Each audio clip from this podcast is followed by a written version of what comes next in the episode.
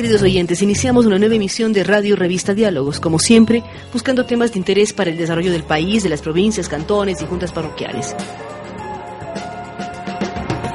Precisamente una de las actividades que busca una mayor exposición y también tener mayores alcances es todo lo que significa la minería en el Ecuador. Hablamos de una minería a gran escala que iría en contraposición con la pequeña minería y la minería artesanal que históricamente no han sido responsables con el ambiente.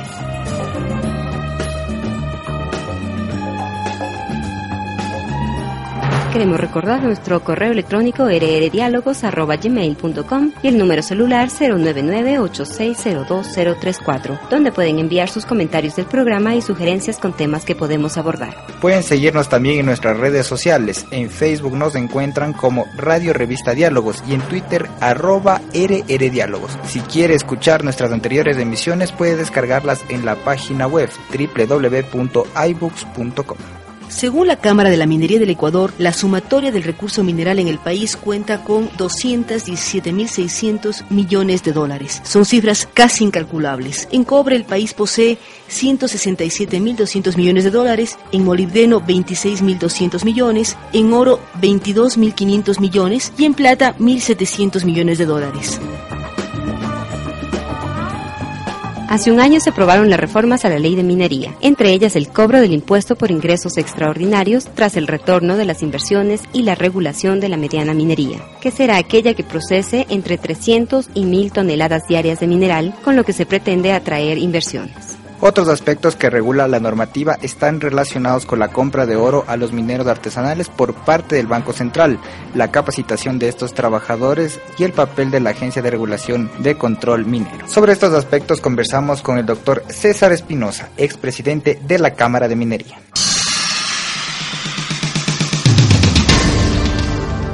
Radio Revista Diálogos. De momento estamos dialogando con quien fue presidente de la Cámara de la Minería, el doctor César Espinosa, para hablar sobre la situación de este sector que ha generado tantas expectativas en el país luego de las declaraciones del presidente de la República y hablar sobre la potencialidad minera de nuestro Ecuador. César, quisiéramos conversar con usted para saber cómo está la situación del sector minero luego de que tanta expectativa se ha generado y que incluso durante la Asamblea Constituyente de Montecristi se generó un mandato minero en abril del 2008. ¿Qué ocurre años más tarde? Estamos hablando del 2014 con este sector que todo el país esperaría que esté despegando ya. Bueno, primero muchísimas gracias por la oportunidad. Efectivamente, desde el año 2008, en abril, donde se expidió el mandato número 6, conocido como mandato minero. Este, eh, suspendió la actividad minera eh, definitivamente, por un lado, pero por otro lado revirtió un montón de concesiones mineras al Estado. Eso ha determinado que hasta el día de hoy, 2014, no hayamos tenido la oportunidad de solicitar una concesión minera, por ejemplo. Eso ha hecho que las pocas concesiones mineras que quedaron, que sobrevivieron a la aplicación del mandato, pues eh, tratando de desarrollar una actividad que la ley no promueve, que la ley no ayuda. El propio Estado está limitado en la aplicación de la ley, tan así que pues vamos seis años sin poder pedir una concesión minera. Lo único que el Estado está otorgando es permisos de minería artesanal, con lo cual el Estado definitivamente no se desarrolla, ni siquiera están obligados a pagar impuestos o regalías, por tanto no hay ningún beneficio como Estado en este tipo de explotación. Y la otra manera era entregarle concesiones mineras a la empresa nacional minera, que tampoco ha sido una, una, tampoco ha dado resultados, o por lo menos los esperados, no los ha dado todavía, necesita un tiempo de maduración y eso evidentemente no aporta para eh, un Estado que requiere de recursos. ¿Y qué ocurre, doctor Espinosa, con los eh, grandes proyectos que ya fueron concesionados? Uno puede pensar en el proyecto Mirador, eh, por parte de la empresa Ecuacorriente, que ya se dio el acuerdo, pagaron las regalías anticipadas, pero ¿qué está pasando con ese? O qué pasa también, ya muy cerca, en la propia eh, provincia de Zamora, con el proyecto de Fruta del Norte, en donde cuando se descubrió estos yacimientos de oro, fue todo un boom, no solo en el Ecuador, sino en todo el mundo. A ver, problema de esos proyectos, como es el problema de, de toda la minería en el país, es que la ley repito, no ha sido la herramienta adecuada. Eh, acaban de terminar un estudio, una empresa contratada por el gobierno ecuatoriano para evaluar el por qué no hay un desarrollo minero en el país. son unos consultores que se llaman Wood Mackenzie, ellos acaban de emitir un informe que determina que hay varios elementos por los cuales el Ecuador no está beneficiándose de su potencial minero. Entre ellos, que somos tremendamente caros desde el punto de vista impositivo. Este, tenemos casi 20 puntos más en, en, pago de impuestos que lo que tiene cualquier país de la región. Es un tema importantísimo de por qué no se desarrolla la actividad minera. Por otro lado, tenemos la patente de conservación minera, que es la que promueve la exploración más cara de la región. La ley no está contribuyendo para darle seguridad jurídica, no, nadie sabe si luego de la etapa de exploración va a poder explotar, por tanto no hay inversión en minería y la minería todavía se encuentra, se encuentra postergada, aun cuando el potencial minero del país es enorme. Usted señala que es eh, la minería más cara en el tema impositivo. ¿Cómo hacer y, qué se espera de este informe de Wood Mackenzie para un poco aterrizar el sector y que efectivamente se convierta en recurso y no, eh, el propio presidente ha dicho, no podemos ser mendigos sentados en tronos de oro, pero cómo hacer que el eh, sector funcione, la minería artesanal o pequeña minería ha sido terrible con el, con el ambiente eh, y se tiene mucha mayor expectativa de grandes proyectos de gran minería con inversión importante y que facilite para el, al Ecuador para seguir adelante. Hay mucha expectativa en la provincia de Zamora, por ejemplo, en el cantón Yanchaza, para que estos proyectos se conviertan ya en realidad, o el cantón El Pangui, y sea beneficiada también el, las provincias donde se encuentran los yacimientos minerales. Bien, este, eh, efectivamente habría que hacer cambios importantísimos en la ley entiendo que, que, están preparando un proyecto nuevo de reformas a la ley minera. Y mientras tanto esto suceda, este, lo que estamos esperando quienes estamos en el sector es que el gobierno nacional dicte el nuevo reglamento a la ley de minería para darle una vía que nos permita empezar el desarrollo de nuevos proyectos mineros y lo que ya están evaluados poderlos desarrollar a través de ciertas normativas que deban incluirse en, el reglamento. Estamos a la espera del reglamento ya eh, casi un año, o más de un año, perdón, que se dictó la ley reformatoria de la ley de minería y que no tiene todavía un reglamento de aplicación. Eso evidentemente retrasa y posterga la posibilidad de desarrollo minero. No nos olvidemos que desde el día en que podamos realmente construir una mina y comenzar a desarrollarla, van a pasar tres años por lo menos en procesos de construcción. Pero, por ejemplo, el caso del proyecto Mirador... sino en cuatro años. Y el proyecto Mirador, que desde el año pasado, en teoría, ya pagaron regalías, ¿en qué estado está? está ¿Y está en proceso ya de llegar a explotarse?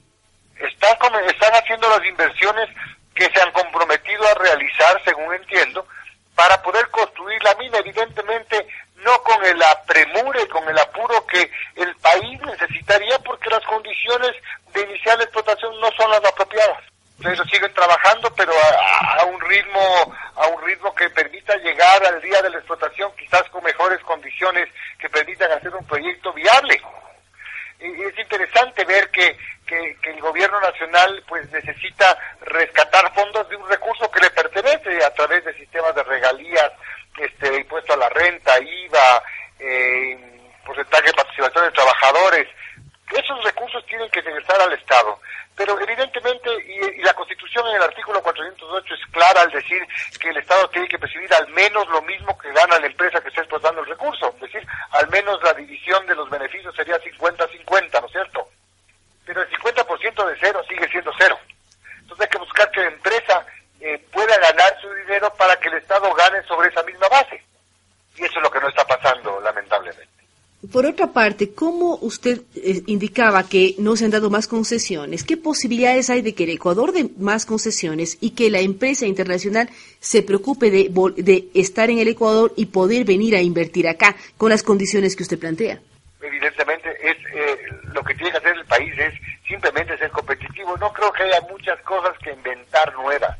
Creo que es importante estar en condiciones parejas que lo que está Perú y lo que está Colombia. Este, en el sector minero peruano y colombiano las inversiones este, cuentan con varios miles de millones de dólares para el sector minero y en el Ecuador no llegamos ni a 100 millones. Entonces hay algo que hacer que nos permita captar esos recursos de inversión porque la minería tiene, además de ser un recurso que le pertenece al Estado y por tanto un ingreso importante para el país, además es una generadora importantísima de empleo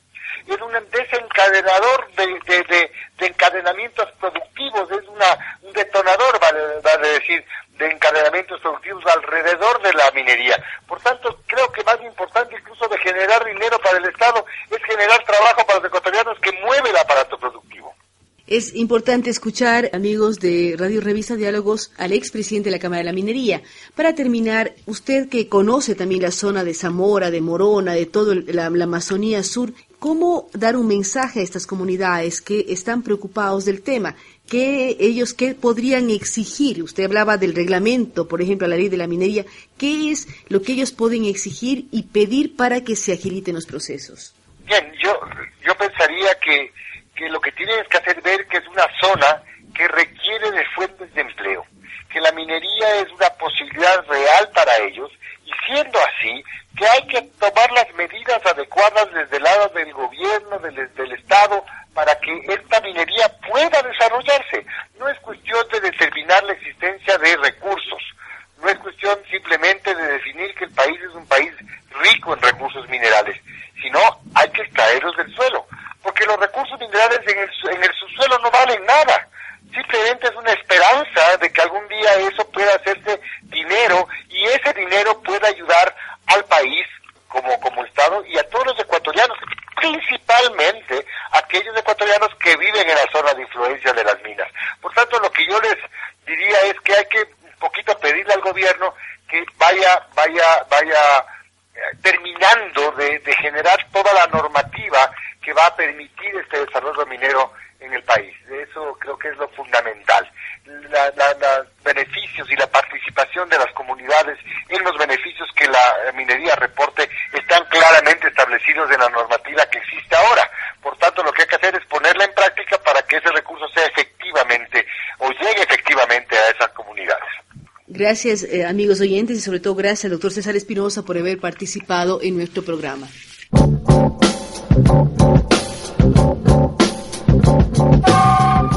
Llegó el momento de la música y les invitamos a escuchar Una lágrima en la voz de La Toquilla.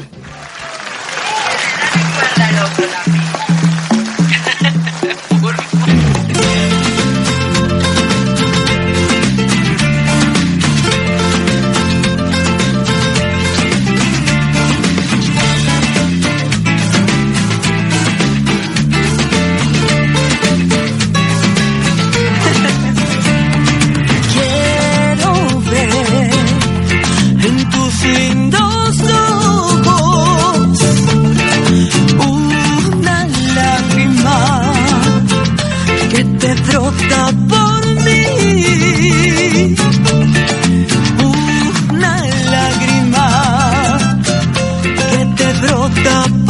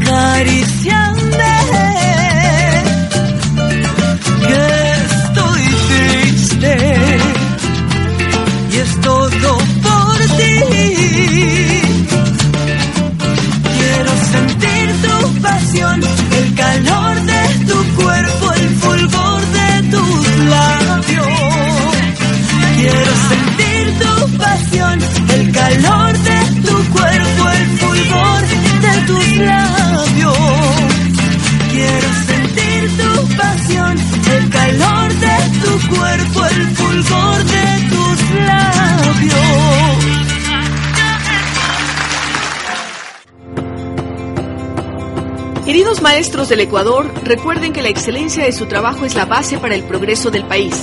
Ustedes son los llamados a promover el crecimiento del Ecuador con la excelencia de su profesión. La excelencia en la educación es el camino hacia un mundo próspero. Maestro, maestra, sé parte de la excelencia, apuesta por la educación. Fecha máxima de entrega para los concursos nacional e internacional 10 de diciembre de 2014. Más información en www.fidal-medioamlat.org.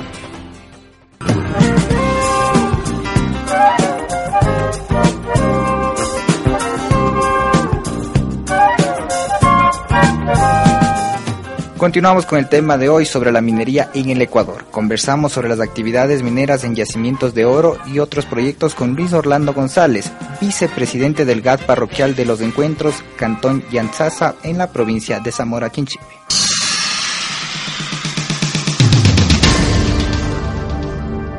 Continuamos con las entrevistas en la zona sur del país. Este momento estamos con quien es el vicepresidente de la Junta Parroquial de los Encuentros del cantón Yanzasa, provincia de Zamora. Esta provincia limítrofe con el Perú. Yanzasa uno recuerda bien de las historias del CENEPA y las guerras que tuvimos con el Perú, pero que ahora es una parroquia de mucha productividad. Quisiera que nos ayude, señor vicepresidente, presentándose y hablándonos de las diferentes funciones que usted como vicepresidente de la Junta tiene en la parroquia Los Encuentros. Muchísimas gracias, doctora. Un saludo especial a los radioyentes que nos están escuchando a esta hora. Eh, mi nombre es Luis Orlando González, vicepresidente del GAD parroquial de los encuentros. Eh, eh, en este nuevo periodo de administración que nos corresponde, estamos llevando a cabo una articulación de trabajos bien consolidado con el compañero presidente y también articulando y llegando a buenas resoluciones para lograr ese cambio de matriz productiva que es el, la materia que, está todavía muy pendiente en nuestra parroquia, ya que nuestra parroquia cuenta con muchísimos recursos y entonces solamente sería de encaminar buenos proyectos para lograr este fin deseado. Usted habla de que su parroquia en el Cantón Yanzasa cuenta con muchos recursos. El país entero mira hacia Zamora por el tema minero. ¿Qué está ocurriendo? ¿Cómo están ustedes buscando buscar administrar ese tema de recursos y que efectivamente lleguen a la comunidad al cambio de la matriz productiva que usted mencionaba y que la comunidad se vea involucrada en las mejoras de una parroquia, de una provincia, de un cantón que tiene las posibilidades del crecimiento minero. Exactamente, eh, Zamora Chinchipe ha sido eh, una provincia por historia minera, aurífera, eh, y por suerte en los encuentros siempre ha vivido también de esta actividad. ¿Por qué se llama los encuentros? ¿Qué se encuentra en su parroquia? Bien, los encuentros eh, se llama eh, por la confluencia de dos ríos, como es el río Nangaritza y el río eh, Zamora. Entonces, justamente en esta vértice se encuentra levantada la población de esta parroquia. Por eso lleva el nombre de los encuentros. Y históricamente también se le denomina los encuentros porque ahí los shuaras es donde organizaban las tácticas de guerra para defenderse eh, del imperio inca y posteriormente del, eh, del imperio español. Y yendo al otro lado de, la pregunta, eh, los encuentros es ahorita muy mirada a nivel nacional porque en, el Alto Manchinaza, en el sector de las Peñas se encuentra ubicado el yacimiento Fruta del Norte, que fue descubierto por Aurelian y ahora es concesión de Kinross Aurelia. Es una valoración de muchos millones de, onzas de oro y es por eso que los encuentros está, es, está dentro de la, de la, de la periferia de, este de esta valiosa concesión y son muchas las oportunidades que se vienen para esta parroquia. Dado el caso es que Ecuador Estratégico tiene en consideración esta zona de influencia de la parroquia y eh, ha creado, ha construido ahí en los encuentros la unidad educativa 10 de noviembre para las parroquias de los encuentros, donde en este año lectivo ya se van a, a participar a todas las, a todas las escuelas fiscales eh, mixtas que habían en los barrios y comunidades se las va a centralizar para eh, lograr una educación desde esta unidad educativa.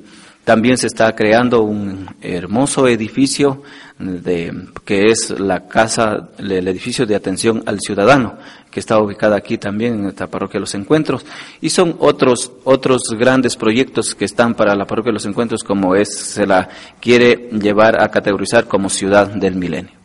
Una pregunta sobre la referencia que hace usted al descubrimiento que hizo Aurelia Miquín Rose Aurelian, que este momento también está en discusión de cómo pueden manejar o no los yacimientos, si están o no en el país. El yacimiento que usted hace mención de Fruta del Norte fue reconocido a finales de la década pasada, es decir, entre el 2007 y 2008, como el yacimiento más grande de oro del mundo. Y a veces los ecuatorianos no somos conscientes de la importancia del yacimiento encontrado en Fruta del Norte. ¿Cómo ustedes pedirían que ya se empiece a explotar. Han pasado varios años, hablamos 2007, 2008, pensamos en el mandato minero del 2008 que paró la, cualquier tipo de eh, exploración incluso, pero ahora todo el país es consciente y el mundo es consciente de que uno de los yacimientos más grandes de todo el planeta Tierra está en Yanchaza y está en los encuentros. ¿Cómo trabajar para que se convierta en una realidad que el país necesita para continuar hacia adelante? Así es, el descubrimiento se hizo exactamente a mediados del 2007. Eh, lo hizo Aurelia, eh, luego este, se dio sus concesiones a Kinross, a, Kinross, y ahora, hoy por hoy, Kinross, eh, por unos desacuerdos que, que hubo con el gobierno, con eso de la reforma a la ley de minería, pues eh, ya dejó de hacer toda actividad este, eh, minera aquí porque estaba todavía en el periodo de exploración avanzada y la comunidad lo ha percibido y, en bastante porque a, raíz de que pararon muchas eh, actividades quinros pues se vio mm, aludida toda la, toda la parroquia los puestos eh, que generaba la, la, empresa pues disminuyeron muchísimo y el poder adquisitivo eh, de la gente pues es bastante notorio.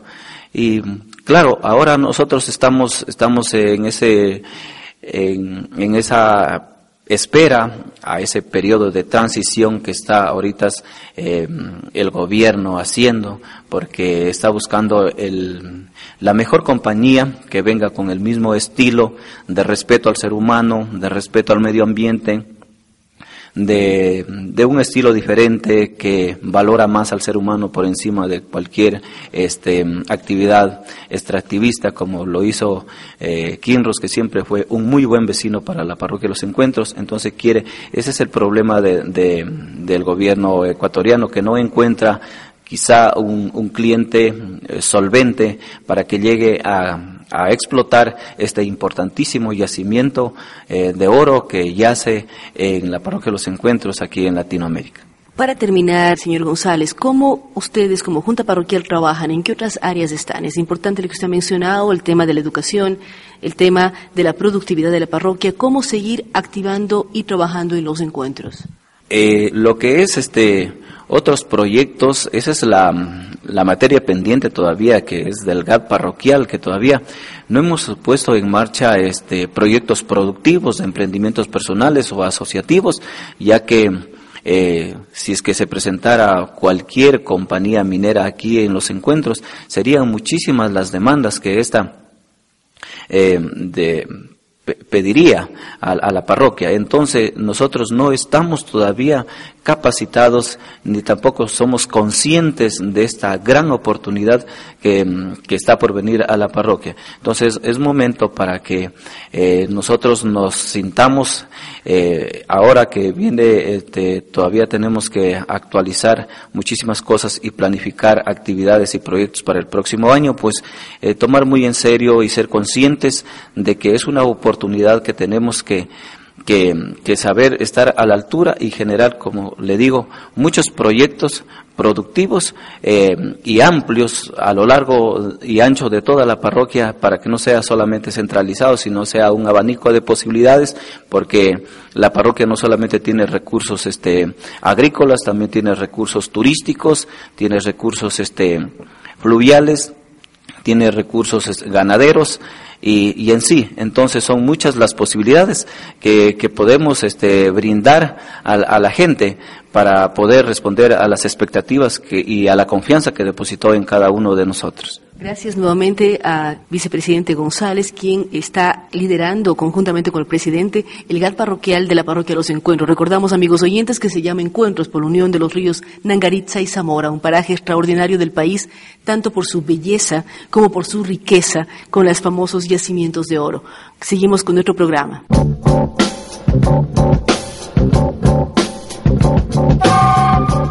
Ahora seguimos nuestro programa con las recomendaciones económicas que nos da la experta Lorena Saavedra, hoy con el tema ahorro en el hogar.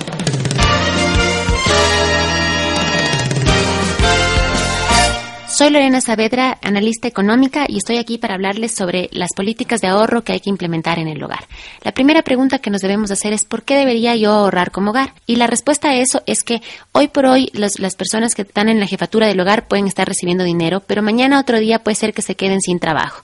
Y siempre tenemos que tener recursos para poder solventar esas contingencias. Entonces es importante preguntarnos cuánto debemos ahorrar del presupuesto del hogar y decir que en una economía saludable por lo menos se debería ahorrar el 10% del ingreso familiar. Entonces, con el 10% podríamos solventar una contingencia de corto y tal vez hasta mediano plazo. Eso quiere decir que si, por ejemplo, en un hogar se reciben 100 dólares al mes, yo debería destinar al ahorro al menos 10 dólares. Y recordar que el resto del dinero tiene que ser usado también de manera adecuada entre endeudamiento y entre consumo del día a día. Gracias.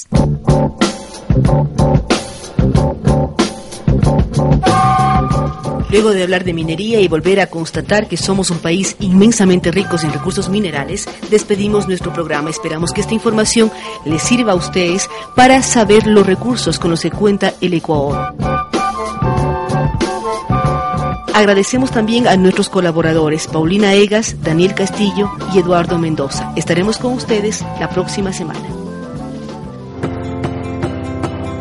Queridos maestros del Ecuador, recuerden que la excelencia de su trabajo es la base para el progreso del país. Ustedes son los llamados a promover el crecimiento del Ecuador con la excelencia de su profesión. La excelencia en la educación es el camino hacia un mundo próspero. Maestro, maestra, sé parte de la excelencia, apuesta por la educación. Fecha máxima de entrega para los concursos nacional e internacional 10 de diciembre del 2014. Más información en www.fidal-medioamlat.org.